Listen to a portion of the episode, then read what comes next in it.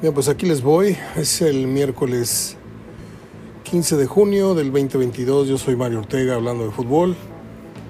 Muchas gracias por sus mensajes. Aquí seguimos reposando esto que es una fractura de costilla que nos está dando mucha lata, pero muchísima. Mire, yo me había lastimado de todo.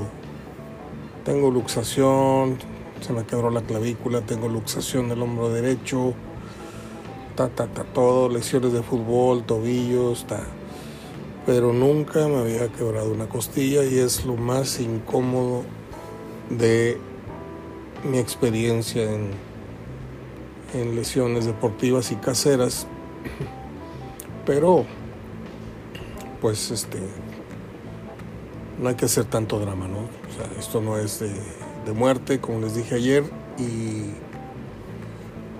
y arriba y adelante, como dijo el terrible presidente aquel de los años 70, dueño de medio Cancún, se dio una panaleada bruta comprando los terrenos de lo que hoy se conoce como el centro turístico de Cancún.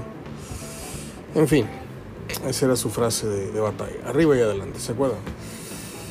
Bueno, creo que estuvo del 7-2 al 7-6, si no me equivoco. Bueno, eh, lo que está ahorita rifando en el ambiente es eh, la confirmación, aunque no se ha dado el aviso o el anuncio más bien oficial de la contratación de la firma de Germán Berterame todos los que dijeron que y se burlaron de, de John Sutcliffe el día de ayer, eh, ahorita no saben ni dónde meter la cara, ¿no? Ya todos se subieron, obviamente, se subieron al carrito de la información, eh, todos se taparon. Estos eran los nombres que estábamos manejando, pero no era seguro. O sea, yo, yo le voy a decir una cosa, yo no tengo empacho en reconocer los méritos de cualquier periodista, sea de cualquier empresa que sea, y tampoco tengo empacho en criticar, como lo hago de vez en cuando, a los de Fox, a los de ESPN, a los de multimedios, a los de DRG, a no sé qué, a no sé cuándo. Yo no tengo protegidos este, en ningún sentido. Pero toda esta gente, y, por algo, para ordenar mis ideas, por algo yo publiqué el comentario que publicó este periodista de ESPN, John Sutcliffe. Me cuesta mucho decirlo correctamente. Y todos me dijeron, Mario, ¿cómo es posible que te cuelgues de un rumor, no caigas en ese error, no sé qué? Uno sabe a quién le apuesta. Digo, yo tengo mis fuentes, que son las que me dicen en la oreja, vía celular, oye, pasa esto acá, así, así. Y cuando no tienes una relación directa con esa fuente, pasa a ser una fuente indirecta tuya porque la sigues, la lees, le tienes un respeto, una credibilidad. Y, um, y este hombre, del cual se mofaron todos y pusieron en tela de duda su, su veracidad, diciendo que seguramente le vamos a creer a un comentarista de fútbol americano, a un cronista de golf y no sé qué y no sé cuánto. Yo lo tengo en los periodistas que, que en los últimos años le han ganado cantidad exclusivas a cualquier cantidad de periodistas de todos los, los rumbos en el país. Incluso a todas esas rémoras, a todos esos este, rivales que andan ahí este, esperando dádivas del directivo, a ver qué información les da y salen muy con su cuello muy paradito en televisión. Tenemos información privilegiada, pues ¿cómo no te vas a tener información privilegiada si, si, si estás esperando que el directivo te la dé? El mérito es cuando tú la investigas. Ese es el verdadero premio del periodista, no cuando el directivo te dicta la plana. Pero bueno, entonces este hombre ya le ganó a todos los que ayer negaban la nota. No, no, esto es, esto es un desmentido, no hagan caso, ahí no hay nada, es caso cerrado, se va a quedar en Atlético. Y ahorita, para donde le cambies, Verterame es un hecho, no sé qué, no sé cuánto. Y luego salen todavía diciendo, los mismos que se burlaron ayer, salen hoy diciendo, tenemos información directamente desde no sé dónde, en donde nos acaban de confirmar. Si este hombre la dio hace 24, 48 horas, ¿por qué no tienen el, eh, la hombría, la decencia periodística, la ética? No dije ética porque no, no la conocen, pero este, reconocer que este señor tenía razón. Y yo no me subo a ningún carrito porque yo me subí ayer. Y, al estar equivocado John Sutcliffe, probablemente yo me hubiera equivocado al publicar esa, esa nota, ¿no? Aunque puse aclarando información extraoficial. Entonces me da gusto, porque repito, aunque esto no es oficial todavía, siendo las, ¿qué son? Son las 2 de la tarde con 20 minutos. Que yo sepa, todavía no hay un anuncio oficial, bla, bla, bla. Incluso,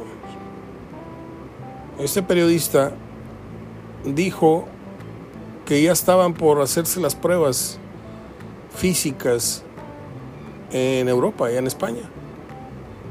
Y no, todo esto no es cierto. Y luego anda un muchachito ahí cubriendo eh, la fuente de Monterrey. Y hay otros que están cubriendo la fuente en Tigres, en Cancún y les preguntas y te dicen que no, no sabe nada, ni de la probable llegada de un refuerzo a Tigre, no, no se sabe nada. Y de repente, ¡pum!, sale un comentarista, un periodista del Distrito Federal de oficio, de oficio, de esos que levantan el teléfono y hablan con un buen periodista europeo, que hablan con un buen directivo y que les pasan información dura, y les pone una trapeada a todos esos que se andan paseando en las pretemporadas y en los entrenamientos. ¿Qué va a pasar? Como decía la aventurita de Pipo, ¿qué pasará?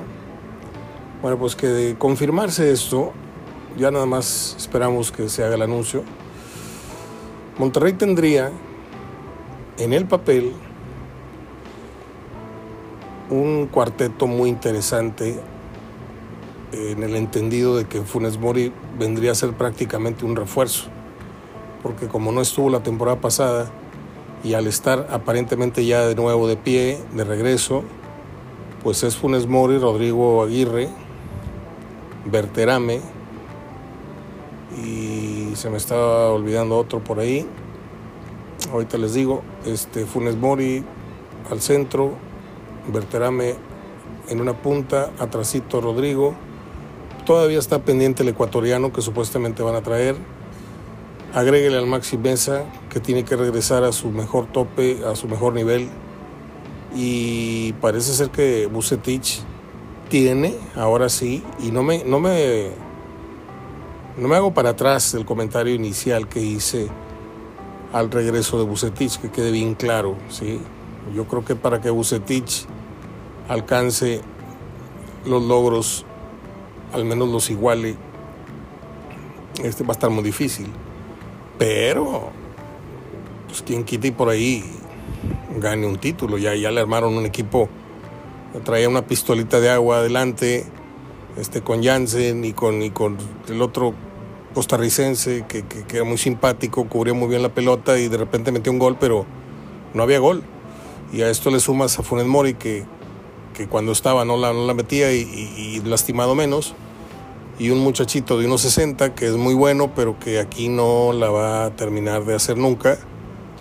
Aunque mi deseo es otro, pero las presiones comerciales de estatus y de mucha imagen no le permiten a Monterrey tener un canterano de unos 50 de altura. Este, que metió un gol muy bonito de cabeza con Cruz Azul y que metió un cañonazo. Sí, pero no es lo que la gente quiere. La gente devora estatus en esta, en esta ciudad. La gente se volvió un aficionado muy burgués. Quieren que su equipo gaste, quieren apellidos raros, quieren apellidos ahora europeos, quieren seguir siendo los envidiados, los odiados por el América, Cruz Azul, Pumas, Chivas, los famosos grandes. Y nos hemos convertido, bueno, ellos, los directivos, uno como quiera, ¿no?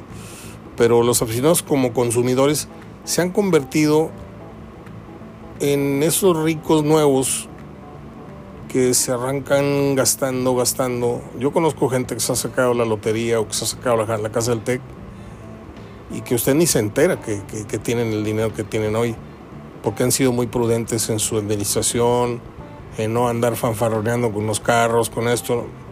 Pero hay gente, y le, digo la, la, verdad, conozco gente que se ha sacado la casa del TEC y de andar en un nivel en clase mediero, de repente los ves y dices tú, bueno, pues qué buena suerte, ¿no? Pero después de 10 años los vuelves a ver en clase de clase mediero con aspecto de clase mediero dices, ¿qué pasó? No, es que nos metimos toda la lana. Monterrey ha gastado desde la llegada de Duilio Davino, que fue el 1 de enero del 2017, 103 millones de dólares. Oye Mario, párale el cuento, pues estamos muy contentos porque llega Berterame y estamos muy contentos con Rodrigo Aguirre y esto. Sí, no, no pero no se lampareen, ¿eh? O sea, vamos hablando de números. El, el nombre del juego se llama costo-beneficio. ¿Qué tanto de lo que se ha invertido ha redituado? Ahorita es un borrón y cuenta nueva o es una página aparte en este libro de contabilidad con la llegada de estos este, refuerzos. Pero en lo que va de su gestión, otra vez, lo que lleva de gestión Davino trae un déficit entre lo que ha comprado y lo que se ha vendido, ¿sí? Trae un déficit de 70 millones de dólares. O sea, no se han recuperado esas inversiones o esos gastos. Entonces, hoy parece que Monterrey está armado para ser campeón, a diferencia de los torneos anteriores en donde aparentemente era un equipo para campeonar, pero en, la cancha no era lo que en la marquesina eh, avisaba. Este, siguen sobrando camisetas en ese equipo.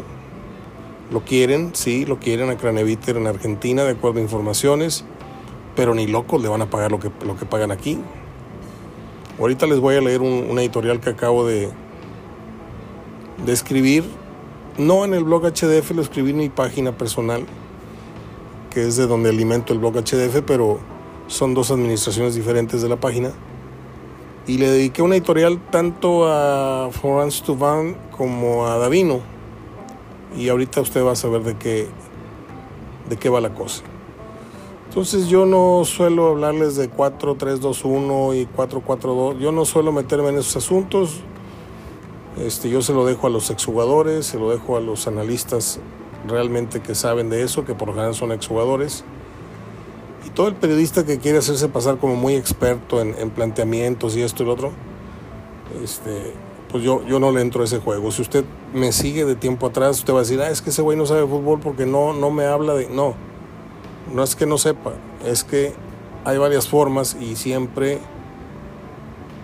siempre he dicho que hay varias formas de hacer crítica, por ejemplo, de una película.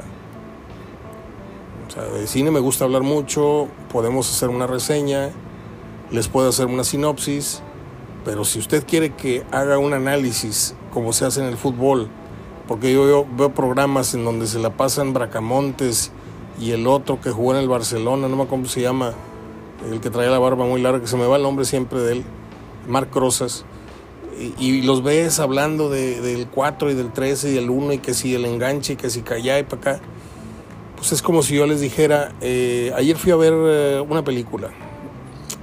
En dicha película hubo 103 close-ups, hubo 16 string blown shots, se ocuparon 7 mm, cortes de audio en overlapping, hubo 4 fundidos y 6 cortes directos el director, y dices tú, espérame, espérame, me estás, dando, me estás dando las tripas de la... Sí, es lo que hacen ellos. Destripan el fútbol y te lo explican y a algunos les ha de gustar, a mí no me gusta. A mí me gusta más platicar sabroso de cómo estuvo o no estuvo el fútbol. Por ejemplo, el partido de ayer, por esta cosa que traigo y por el medicamento que estoy tomando, que estoy lleno de pastillas para el dolor, básicamente no me da pena decirles que yo a las 6.55 me quedé muerto de dormido y me desperté faltando 10 minutos para que acabara el partido. Se veía un descomunal aguacero, 1-1 y una cosa tristísima en la cancha. Luego me puse a ver los programas de análisis, se acabaron al tri como era de esperarse. Y bueno, pues es lo que hay, ¿no? No, no, no, no. No vale la pena hacer corajes con la selección. Ya sabemos a qué vamos. Vamos a, a ver si sorprendemos a todo el mundo de nuevo. Vamos con un perfil así muy bajito, como si ya fuera una estrategia de varios procesos mundialistas, llegar así medio jodidones de nivel y a la media hora, pum, descontón Alemania y pum, descontón al otro y pum, y ya, nos volvemos a atorar en el mismo lugar y esa es la historia del mundial. Este, aunque es esperanzador de pronto el próximo mundial cuando te das cuenta que Inglaterra le meten cuatro en su casa, cuando te das cuenta que, bueno, Italia está eliminado, lo, lo golearon los alemanes, cuando te das cuenta que el rival de grupo, que es Polonia, que primero lo golearon y luego ya ajustó y ante el mismo rival que es un ¿qué? Bélgica perdió 0-1. Este como que pueden pasar cosas raras, ¿eh? Ahorita vemos a México muy mal, pero los rivales este a lo mejor no andan tan bien. Francia no anda del todo bien tampoco. Pero quién sabe qué esté pasando en el ambiente. A lo mejor se alinean los astros y se dan las lógicas que todos esperamos. Por ejemplo, hace rato en la página HDF publiqué la lista definitiva ya de los de los equipos que van al mundial con el boleto logrado por Costa Rica y por Australia y me tiré a lo hondo eh, dando mi punto de vista de los equipos que a mi entender van a avanzar en cada grupo. Por ejemplo, en el grupo A, yo fui con, con Países Bajos y con Ecuador. El grupo B, fuimos con Inglaterra y con Gales. Suena medio feo, pero fuimos con los Estados Unidos y el país de Gales. Ah, no sé si es animadversión o presentimiento, pero no creo que Estados Unidos haga un buen mundial. E Irán menos, ¿no? El, país de Irán menos. Entonces voy con Inglaterra y Gales. En el C no soy malinchista, no soy anti nada, simplemente creo que Argentina y Polonia van a avanzar. Y si México rompe ese pronóstico, me va a dar muchísimo gusto. De veras, ¿eh? ¿Por qué? Porque ese día o esas horas México va a estar muy contento y se nos va a olvidar que no hay agua y que esto y que el otro y que no hay medicinas y los niños y los muertos y la selva y todos los problemas que hay. En ese momento México va a perder la conciencia y vamos a andar todos con la ilusión de ganar el, partido que nos dé eh, el pase al quinto encuentro famoso. Entonces, grupo C, Argentina y Polonia, asterisco, México puede ser, ¿por qué no? Grupo D, fuimos con, obviamente, con Francia y con Dinamarca. En el grupo E, ahí es donde se coló Costa Rica, ¿no? En esto que fue un final dramático, porque estaban encima los de Nueva Zelanda, como decía mi tocayo, paz descanse. Eh, y siempre va a existir la duda, ¿no? Porque los favoritos aparentes y contundentes son España y Alemania. Pero Costa Rica le puede meter el pie a uno de esos dos, creo yo. Pero ya dije cuáles eran. España y Alemania. El grupo F, vamos con, bueno, están Bélgica, Canadá, Marruecos y Croacia. Yo voy Bélgica y Croacia. No creo tampoco que le vaya, no sé si no creo o no quiero, para ser muy honesto, pero muchos ven a, Canadá como una probable sorpresa, bla, bla, bla. Yo creo que la van a parar en seco en, el Mundial. Voy con Bélgica y con Croacia. En el grupo G voy con Brasil. Bueno, está Brasil, Serbia, Suiza y Camerún. Voy con Brasil. Y pues el fútbol africano siempre termina defraudando. Suiza, me encantó estar en Suiza, yo viviría en Suiza a ojos cerrados, qué maravilloso país, junto con Austria. Y no sé si está entre Suiza y Serbia. Yo ya publiqué y no me rajo, puse Brasil y Serbia. Y en el grupo H, obviamente, Portugal, Ghana, Uruguay y Corea del Sur. Vamos a ir con Portugal y con Uruguay. Pero aguas con los ganeses, ¿eh? Yo no le veo posibilidades a Corea. Entonces, así las cosas. Eh, voy ahora con el editorial. No sé si cerré el, comentario primero. Eh, ya no me acuerdo. Este, voy con, les dije, el editorial que publiqué hace cosa de una hora, hora y media. A ver qué les parece. Porque puedo hacer un aguafiestas en medio de tanta ilusión, tanto festejo por los eh, jugadores que vienen en camino, bla, bla, bla, pero yo veo de lejos el bosque, yo no me pierdo ahí, como muchos aficionados que están viendo hacia arriba el, gran árbol que acaban de comprar o que acaban de sembrar y que, no, yo veo de lejos el trabajo de ambas directivas y es nuestro menester expresar un punto de vista un poquito más, más pensado, ¿no? más este, equilibrado que el, promedio de lo que se oye en, el café o en las estaciones de radio. Publico una foto de Florence Tuban en bicicleta hoy en la pretemporada, viene radiante el muchacho, muy guapetón, viene con su pelo este, lamido, arriba de una bicicleta, nada más le faltan unas flores en la canasta para que parezca que anda de día de campo. Pero del hotel a donde hace las prácticas, algunos se trasladan en un carrito un poquito más extenso que un carrito de golf, como para unas 12 personas, y otros deciden irse en bicicleta, que ahí rentan en, el hotel. Entonces, tomando como base esta imagen, que está, le digo, radiante el muchacho, viene sonriendo, de pronto me dieron ganas de escribir no cuatro o cinco renglones, ganas de escribir. Y ahí les voy. Esta es la sonrisa de un futbolista venido de Europa, con etiqueta de campeón del mundo, paréntesis, sin haber jugado un solo minuto en dicha gesta, no más como dato, cierro paréntesis, y que devenga diariamente 332 mil 54 pesos libres de polvo y paja. Repito, Florence Tuman gana 332 mil pesos diarios. A ver, para que termine usted de irse de espaldas, Florence Tuman gana al año 121 millones 200 mil pesos esto sin contar premios y cláusulas que por ahí están pactadas. Tiene un año en Tigres y lo demás lo opinarán ustedes, le pondrán ustedes los calificativos a ese, a ese año de estancia. Yo solo diré lo siguiente.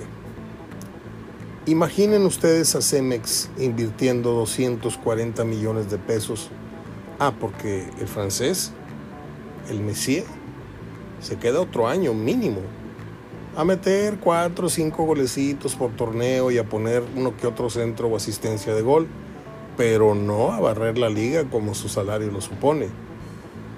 Imaginen entonces, les digo, que Cemex invierta ese dineral en obra social en el tema del agua que tanto estamos careciendo, en apoyar con el descubrimiento, la explotación de nuevos veneros o, de pozos, en, invertir en escuelas rurales, ayudar a, levantarlas, a que tengan mejor aspecto, eh, a construir una nueva, varias escuelas, hospitales, eh, proveer ahora lo de las vacunas, todo esto, o invertir en obra deportiva meter las manos y decir, señores, nosotros vamos a reactivar las canchas del río Santa Catarina. ¡Qué ole! Y rayados por el estilo, ¿eh? porque esto no es una crítica per se eh, o, descarada contra Tigres nada más. De hecho, es, es una mera opinión la que estoy expresando. No es ninguna campaña. Y esto lo digo porque Duilio Divino, ya le pusieron un apodo muy simpático por ahí, Duilio Divino, desde su llegada al cargo, como presidente fodofo de los Rayados, llegó sin ningún merecimiento, por cierto. Llegó sin experiencia, sin arraigo con los regiomontanos, sin ADN. Solamente porque jugó unos cuantas campañas aquí ya, ya tenía las credenciales, pues yo lo veo muy mal. Esto fue desde el 1 de enero de 2017 que llegó al cargo Duilio Davino. Y agárrese, agárrese porque Duilio ha gastado 103 millones de dólares. Allá ustedes dirán si estos billones gastados o invertidos, como usted quiera mencionarlo, se han reflejado del todo en calidad y en logros. El nombre del juego se llama costo-beneficio, para que me entiendan. Y sí, en medio de la fiesta, por la llegada de los refuerzos contratados por este suertudo guanajuatense, Wilio es de Guanajuato, es de León, aquí está esta voz y esta pluma desconectando la rocola y parándole al relajo y dejándoles estos datos duros y de paso mi opinión. Otra vez, porque van varias veces que expreso esto de manera escrita y verbal en la época de más bonanza del fútbol regiomontano, hay un abuso, hay un despilfarro, se está tirando y desapareciendo sin rastro dinero, pero a lo bestia. En Tigres ya ajustaron en algo en esa situación, agarrando a Miguel Ángel Garza eh, con los dedos en la puerta, en algunos trucos de escritorio que por ahí manejaba muy bien. El Tuca milagrosamente, nadie sabe cómo lo hizo, pero salió libre, siendo que él y Miguel Ángel eran socios en estas transacciones. El día en que en Rayados, Don Diablo, como yo le pongo casi siempre mis escritos al señor Fernández, con todo respeto, y aparte de Don Diablo, no le estoy faltando, así le dicen. El día que este señor o el disque nuevo consejo directivo le saquen un susto al señor Ornelas y a todos sus ratoncitos, a todos sus súbditos que han estado abajo, ese día van a volar corbatas. Ese día van a rodar cabezas y feo, ¿eh? Ya el último párrafo vengo diciendo que he tirado desde hace ocho días con una costilla rota, pero aquí sigo hablando de fútbol. Bla, bla, bla. Ahí se las dejo votando. Ahí se las dejo esta reflexión de... No sé si anotaron los números. Es una barbaridad. Davino 103 millones de dólares gastados van cobrando 332 mil pesos diarios, un sueldo de 121 millones 200 mil al año. ¿No le parece que, así como en el tema del agua, que hay mucha gente que la está desperdiciando, y la estuvimos todos desperdiciando durante muchos años, lavando el coche, regando la banqueta, me vale madre. Pensábamos que el agua venía así en directo desde el mar y no, esto no se va a acabar, ¿no? Aquí lo advertimos hace tres, hace cinco años, aguas, porque la crisis del agua viene en camino, aguas, y ya llegó, ya está aquí y ahora estamos todos padeciéndola. Unos más, otros menos, unos contamos con la fortuna de tener un tinaco, una cisterna, otros aquí apenas a cinco cuadras Hay vecinas en esta colonia residencial que no tienen agua hace dos días, porque por alguna extraña razón el agua llega a las 4 o 5 de la mañana, ahora se va a las 11, pero no les llega. Mientras otros vecinos de otras cuadras más abajo que nosotros, por ejemplo, sí tienen agua. Así como se dio este despilfarro del agua y de pronto llegó un nivel cero, se acabó, se acabó en la presa, por las razones que ustedes quieran,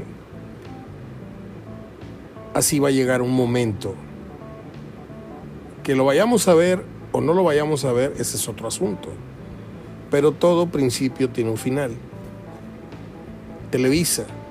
¿Se acuerda usted de Televisa, de los años de bonanza de Televisa? ¿Se acuerda usted cuando eran los millonetas? Luego los cremas, luego las águilas y así. Un día dejaron de serlo y ahorita están comprando cualquier garra tirada en el piso en, el mercadito. Están comprando a Adam, están queriendo repatriar a Gio, están comprando al hermano y, y, tú, ¿dónde están los Tena, los Vinicio, los Manso, los Juan Hernández, los Cabezones Luna, los, Cristóbal Ortega? Ya no digamos los rusos Brailovsky, ¿dónde están los Albert, los Carlos Santos, los Batata, los Soutes, los Borja, los Borboya? ¿Dónde están esos grandes futbolistas? No, ahora así se quedaron con el efecto Piojo Herrera que les llenó de jugadores de perfil atlantista, un equipo que otrora era otra cosa. ¿A dónde vamos? A que el América, que era el sinónimo de gasto, el sinónimo de alcurnia en su alineación, de pronto las finanzas de la, las finanzas de la empresa, televisivamente hablando, se vinieron abajo no vieron venir las nuevas plataformas de internet y todo esto y la gente dejó de ver televisión y se fue a ver contenidos en internet. Y obviamente bajaron los patrocinios, dejó de haber inyección de dinero para Televisa para poderle inyectar al fútbol y dijo Azcárraga, ¿saben qué? Se acabó la lana, chavos, ahí háganse cargo. Y tan se acabó la lana que tiene al chalán del Piojo Herrera todavía de presidente. Santiago Baños que no tiene nada que hacer en un club de la altura del América. A lo mejor en el Atlante, en los Gallos, en, San Luis, se vería bien, pero en América yo sigo viéndolo como una mentada de madre para el americanismo, que un jugador tan chafirete, un, un personaje tan, tan sin embargo, sea ahora el que sale ahí parándose el cuello en entrevistas y por favor. Es lo que pasa en este país que los arribistas, los recomendados, los improvisados desplazan a la gente que realmente tiene merecimientos, conocimiento, experiencia y ganas de hacer muchas cosas bien. Esta gente está ahí nada más por el dinero. Para ganar dinero de la nómina y para ganar dinero en muchas maromas a la hora de traer y vender jugadores. Yo se lo digo, ¿eh? Bueno, creo que ha sido todo. La pretemporada de Tigres, acabamos de subir unas fotos muy simpáticas de Tigres ahí. Qué, qué, qué, bendición. Yo sí vuelvo a, si, si vuelvo a nacer, este, tengo claro que, que sería futbolista profesional y yo creo que mi hermano David también lo, lo, sería. Nada más era cuestión de aplicarnos, porque estábamos en buen camino, hacíamos bien las cosas. Este, y, me queda claro que si te dedicas en cuerpo y alma a eso, lo puedes lograr. Este, o sería tenista. ¿eh? Eh, qué maravilloso es despertarte, abrir la ventana de tu cuarto, ver el mar, echarte un regaderazo, bajar al lobby del hotel, servirte un platito de fruta, poquito de cereal, yogur, unos huevitos, no sé qué, no sé cuánto, irte a tu cuarto, tirar la piedra, como dicen, prepararte, bajar el desayuno, subirte un carrito, llegar a un campo de golf, correr como un chiquillo, dos, tres vueltas y luego jugar a la cuerda. De este lado, tú, tú, tú, tú, tú y tú, y de este lado tú, tú, tú y tú y tú. Y el que logre jalar la cuerda más para este lado gana. Y así. Y luego se acuestan en el pasto, hacen calistenia, pamba loca, juegan al torito, llegan exhaustos, se bañan, cenan, ven la tele, toman el sol. Y cuando acaba el día, muchos de ellos ganaron 100, 200 mil, 300 mil pesos por ese día de trabajo, acondicionamiento y diversión. Por eso le digo, da coraje. No lo que ganan, da coraje que los que están en esa posición de privilegio, como Gio, como este, como el otro, tantos muchachos que llegan y que se marean y que, y que no saben que están en una posición de tanto privilegio. Y bueno, allá ellos. Estaba yo por checar alguna página informativa para ver qué novedades había. Yo estoy a la espera de la confirmación oficial de lo de Berterame se habla de que Johan Vázquez estaría cerca del Cremonense italiano. Eh, lo del Chicharito y el Tata pues sigue siendo tema, pero aquí no. Eh, fue presentado el segundo uniforme de Chivas, que es como una pijama, es blanca con los vivos del cuello en azul y, las mangas también. Eh, por la publicidad de caliente en letras rojas. Está austera, no, no está fea. Digo, para hacer el, uniforme alternativo me gustó. Este, no así el de Monterrey. Acabo de publicar la foto ya oficial del nuevo uniforme del Monterrey y a mí me da mucha, mucha pena. Ya lo dije, me da mucha pena porque pues, cada vez está más lejos de lo que una vez conocimos como los rayados, los colores alterados, el escudo alterado, el nombre del equipo ya no es Rayados de Monterrey, ahora es Rayados o Rayados o, o cuestiones legales, etcétera, etcétera. Los, los, los, colores, el diseño, el escudo, todo cambió, el estadio, todo. Y yo no sé si estoy mal, si esto es producto necesariamente de la modernidad que tiene que avanzar, pero yo me quedo con las camisetas que no traían publicidad me quedo con los estadios vetustos, pero con mucho más pasión que los que hay ahora modernos. Se habla de que Alexi, ¿qué? ¿Cómo se llama este muchacho? Eh, Toluca y Cholos están cocinando un trueque. Se iría eh, Ruiz y Angulo, estarían yéndose a Toluca y Canelo estaría llegando al equipo fronterizo. Esto informaciones de último momento. El señor este Fantino felicitó a las 32 selecciones que ya están instaladas en el Mundial.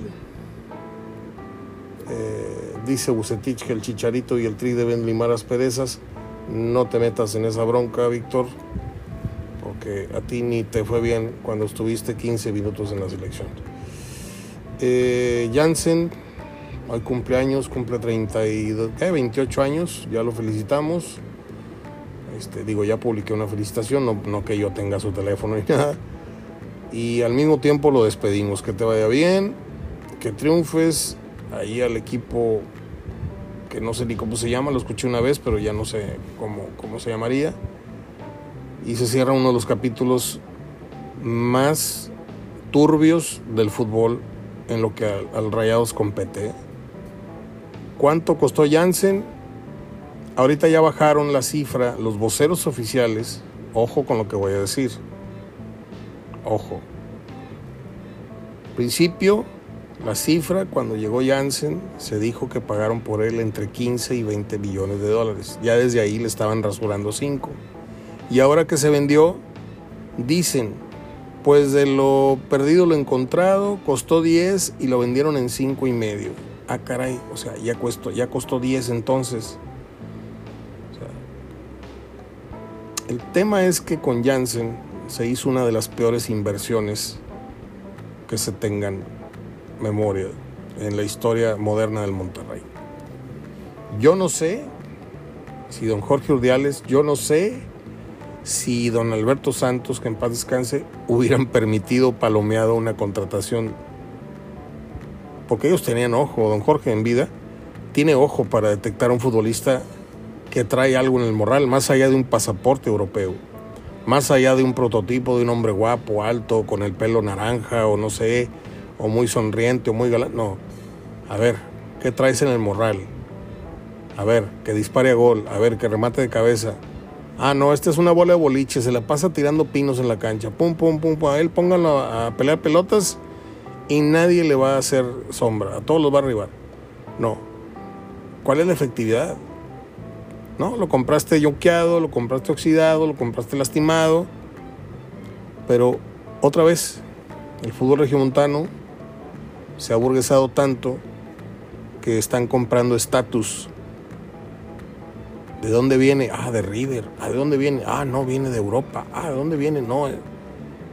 Y creo que se están haciendo tarugos los que supuestamente saben de fútbol. Se están haciendo tarugos y están comprando cosas que ni valen lo que cuestan, ni que deportivamente tienen razones para estar en esta plaza. Déjeme hacer una pausa y regreso con las efemérides. No se vayan.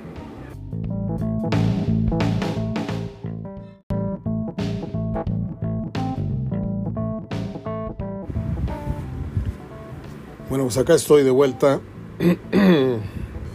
con mejor semblante nos refrescamos, tomamos un poco de agua, traemos más clara la voz.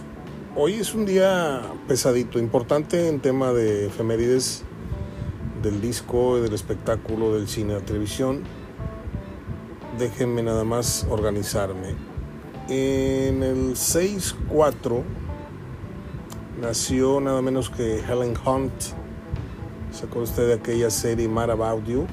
Que no nos perdíamos eh, creo que en el canal Sony. Luego hizo filmes este, como aquella de Tornado. No me acuerdo cómo se llamaba el actor, pero ya murió él. Murió después de una operación de corazón. Siempre se me olvida su nombre, no sé por qué. Y luego alcanzó el Oscar en la formidable película Mejor Imposible, con Jack Nicholson este, de esas mujeres que no son hermosas, pero son muy, muy guapas. Tienes una naricita así como aguileña. Siempre me gustó mucho Helen Hunt, ya luego se supo por ahí que, que, bueno, muy su cuento, ¿no? Y también un día como hoy nació una consentidísima, perdón que lo diga, pero yo soy muy fan de Friends la serie esta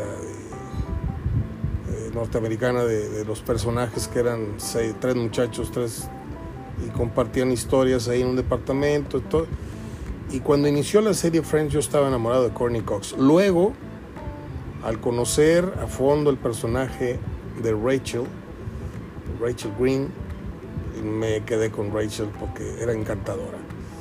Pero esta mujer, Courtney Cox, eh, inició su carrera como modelo publicitaria eh, y alcanzó obviamente la fama y todo, los millones, cobran un millón de dólares por capítulo gracias a lo que negoció David Schwimmer, eh, siendo que empezaron ganando 50 mil, algo así, una baba de perico por capítulo y luego llegaron a, a cobrarle y a exigir si querían hacer una nueva temporada, queremos ganar un millón de dólares cada uno. Pero yo recuerdo muy bien que Courtney Cox aparece, la primera vez que yo la vi en mi vida, apareció en el video Dancing in the Dark de Bruce Springsteen, eh, eh, dirigido por Dino de Laurentiis. Este, lo pasaba muy seguido Adrián Peña en su programa El Mediodía, ¿se acuerdan? No me acuerdo si era el mediodía o en la noche, pero este, y cuando al final de la canción, tan, tan, tan, tan, tan, tan, ya está la salida de la canción, Bruce Springsteen hace así al brazo volteando para abajo y le tiende la mano a una supuesta fan, cuando todo estaba ya programado para que fuera eh, Courtney Cox la que subió, subió unos jeans, una camiseta blanca y haciendo unos pasitos muy sin chiste, ahí se pusieron a bailar. Lamentable lo de Bruce, lo de Bruce Springsteen que baila bastante mal. Este, y ahí fue donde inició su carrera más pública Courtney Cox, la famosa Mónica Geller en Friends, nominada al Globo de Oro y también mejor actriz eh, nominada para una serie que yo no vi, que se llama Cougar Town en 2010. Y un día como hoy, tengo entendido, porque no tengo el dato aquí cerca, eh, murió este eh, cantante egipcio de nombre de Miss Rousseff, ¿no? Denis o Demis Rousseff.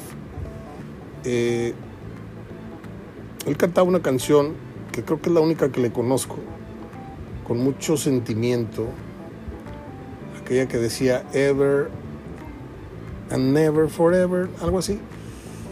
Eh, lo parodiaron muy bien los polivoces, Eduardo II, por cierto, Eduardo Manzano, tiene 83 años el señor, es papá de una gran amiga mía de Mariela Manzano, que radicó aquí en Monterrey muchos años. Este,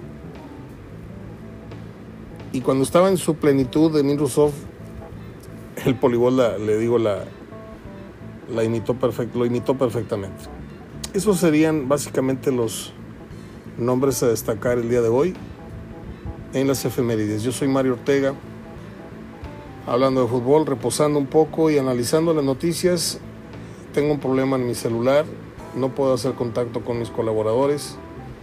Eh, estoy tratando de sacar adelante el programa yo solo, como fue desde un principio. Y aparte le estoy dando un poco de descanso ahora, ahora que no hay fútbol de liga, ¿no? Entonces espero no estarlo haciendo tan mal. Eh, espero realmente. Espero estarlos informando, espero estarlos distrayendo un poco, generando un poquito de opinión si es posible. Si dije algo fuera de lugar, de Tubán o de, o de Davino, discúlpenme, es nada más una opinión, no es una carga, no es una, una campaña contra nadie. Y que le vaya bien, que le vaya bien con las nuevas contrataciones, que le vaya bien al Piojo Herrera, porque es lo que hay. Chuecos o derechos, honestos, deshonestos, como sean, la gente no tiene la culpa. La gente quiere ver a su equipo mal vestido, bien vestido, con buen diseño, mal diseño de camiseta. La gente tiene ansia de diversión, de distracción y de gloria. De eso se trata la vida, de eso se trata en este caso el fútbol. De siempre buscar satisfactores, buscar felicidad. Y el fútbol últimamente ha sido un buen motivo para ser felices en esta ciudad después de muchos, muchísimos años de vacas flacas. Abrazo de gol, soy Mario Ortega. Para los que me escucharon por primera vez, este no es mi tono, este no es mi ritmo, este, pero ahí vamos. Abrazo de gol hasta el día de mañana, si Dios quiere. Ah, antes de irme, yo sabía que estaba olvidando una efeméride importante. Le puse un mensaje a Manuelito Negrete, con el cual tengo mucha, mucho cariño, mucha amistad.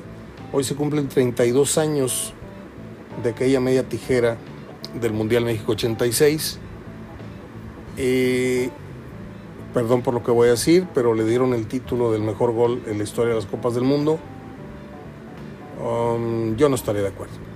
Me parece un gol bellísimo, me parece bla, bla, bla, pero se lo dije a Manuelito, le dije, eres el hombre más afortunado del mundo, ese gol ya te llevó hasta la política y me mienta cuenta madre, pero creo que ha habido otros goles, si quiere otro día entramos en el debate y les pongo yo sobre la mesa los 9, 10 goles que por ahí podrían ser. Mire, cuando a Maradona lo cargaron en hombros por el gol de la media cancha, yo tampoco estuve de acuerdo en que fuera el gol del siglo y el gol mejor de, tampoco.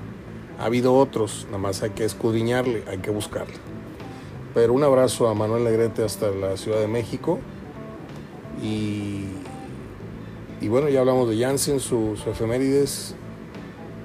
Se cumplen estos días campeonatos de Pumas eh, contra Chivas El campeonato de Monterrey en Morelia pasó hace unos dos días.